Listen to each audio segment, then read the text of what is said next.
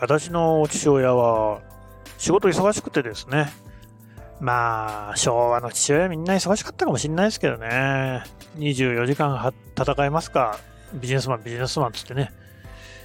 っていうのより少し前ですけれども、あの、戦後の経済成長期、高度経済成長期って、まあ、言ってみれば働けば働くほどお金が儲かるみたいなそういう時代で、まあ、ある種ねこう羨ましいなっていう感じも今となってはしますけれども当時は大変だったと思いますよ。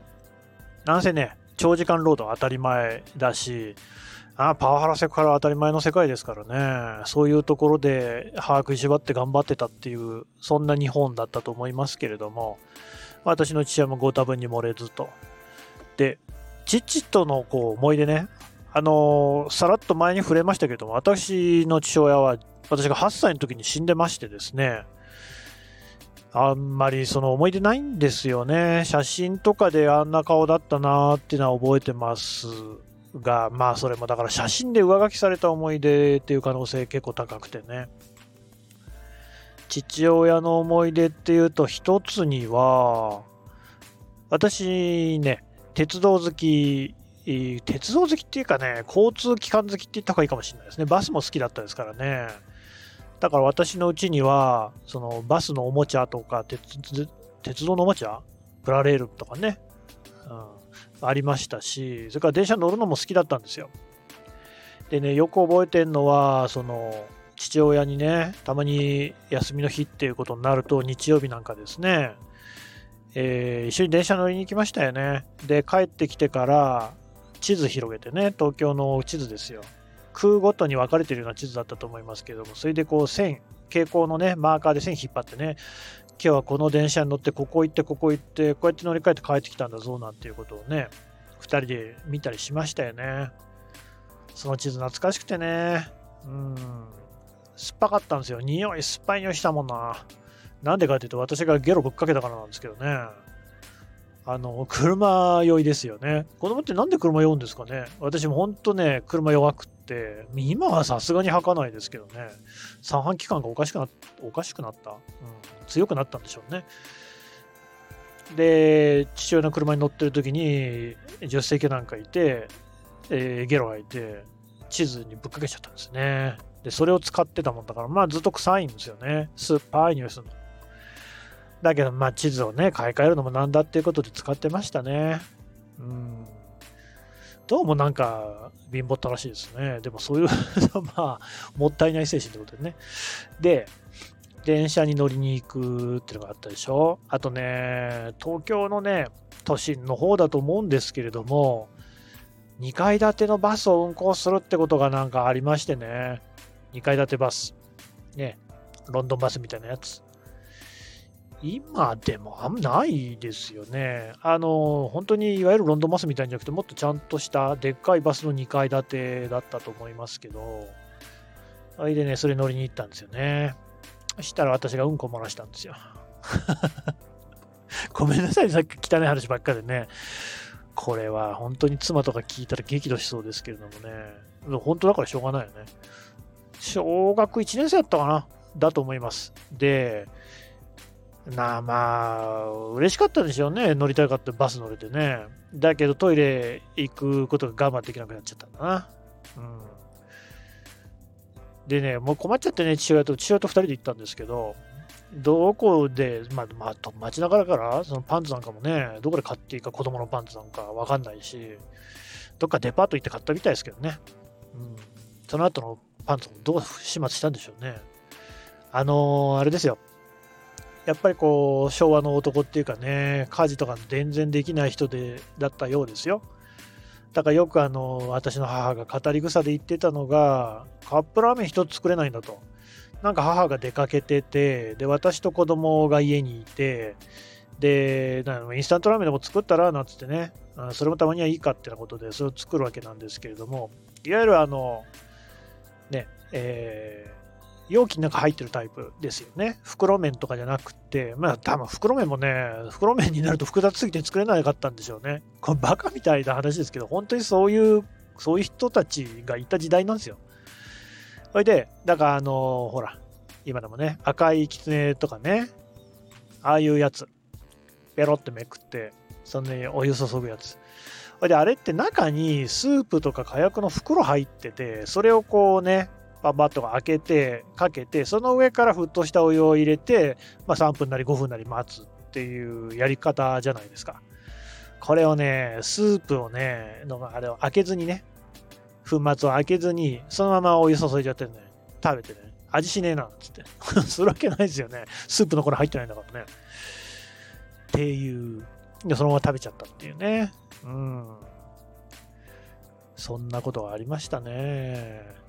カレーライスにはなんか必ずね、生卵をかけて食べてましたよね。当時のスタイルですかね。ナスの入った味噌汁が嫌いだって言ってましたね。んなことしか覚えてないな。うん。でも優しかったですよ。あのー、自転車。子供、自転車乗りたいですよね。私も乗ってましたけど。で、あの、私は、ね、デブだったんだけど、早々に補助輪は取れて、普通に自転車乗るようになったら、もうあの子供が乗る自転車ってのは妹にお下がりってことになったわけですよね。ただね、まあ、これあの兄弟あるあるかもしれませんけれども、嫌なんですよね。そういうのって。妹とかね、弟の方はね。またを振るかと。お下がりかと。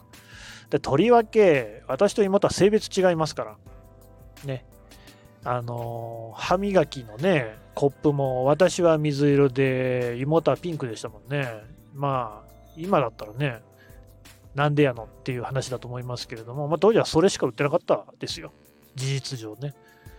うん、ちなみにね、見たこともないアニメのキャラクターが書いてあってね、私のはなんかアーサー王伝説で、こう、妹のは小熊のミーシャって書いてあったと思いますけど、見たことないです、そんなアニメはね。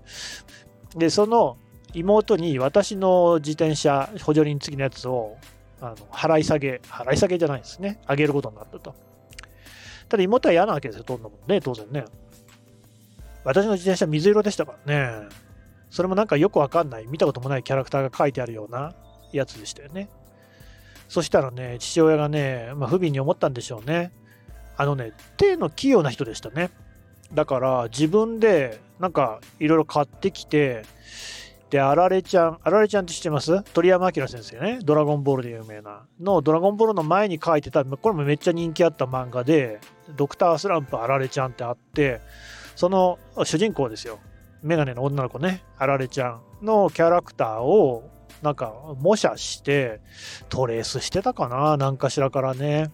で、それをこう、なんか丁寧に、あれですよ、えー、農具じゃないと思うな。なんか油性のもの、ペンキ、アクリル絵の具みたいなもので、綺麗に塗装して、それであのニスとか塗って、ニスなのかな？なんかわかんないけど、まあ要するにあの落ちないように、雨の日とかね、自転車、雨は当たりますからね、えー、加工をしてね、それを前かごにパチンと貼って、だからその女の子が乗っても別に問題ないような感じの自転車に、あと新しいね、色塗り替えてね、塗装にして、で、妹にあげてましたね。妹はご機嫌に乗ってましたよ。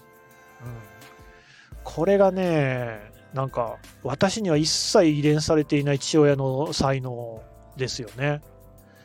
そしたら、その手先の器用さっていうのは、今私の長男はすごい器用なんですよ。折り紙とか得意でね。まあまあ、その、器用さがどっから受け継がれたのか、あの妻の方からもからもしれないんで、妻のね、父もね、だから私の義理の父も手先器用な人なんで、そっちかもしれないですけど、まあ、ともあれね、両方から来てりゃ、それは心強いですよね。父方も母方も器用な人がいるってんだから。うん。自転車で思い出してましたけどね、毎度引き合いに出して歩いけど、米原くんね。米原くんちはね、お兄ちゃんが2人いるんですよ。年の離れた。うん、年離れた5、6年だったと思いますけれども、お兄ちゃんは年子なんですよ。一番上のケン兄ちゃん、2人目のユー兄ちゃんですね。うん、年子のお兄ちゃんが2人いて、でね、3番目がその米原くんなんですけど、米原くんね、子供ながらにね、あの、なんで赤い自転車乗ってんだろうって僕は思ったんですよ。まあ、今ジェンダー意識がない時代のことですからね。したらね、やっぱ親御さんは3人目は女の子が欲しかったんですって。上2人男の子だったから。だけど男の子になっちゃったと。まあ、それはしょうがないですけどね。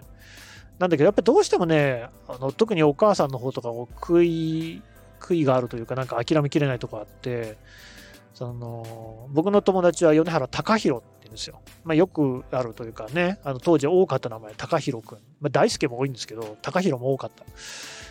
タコちゃんって呼んでましたもんね。タコちゃん、タコちゃんっつって。うん、なんかちょっと女の子っぽい格好させられててね。うん、だから自転車も多分それの流れで若干赤い感じのものに乗せられてたんでしょうね。うん、まあそんなターコちゃんはね、しかし、友達がシュッとしてたんで、めっちゃあの、モテ男になって 普通に男性街道まっしぐらに歩んでいくんですけれども、あちょっと長くなりましたかね。まあ、今回はこんなところで。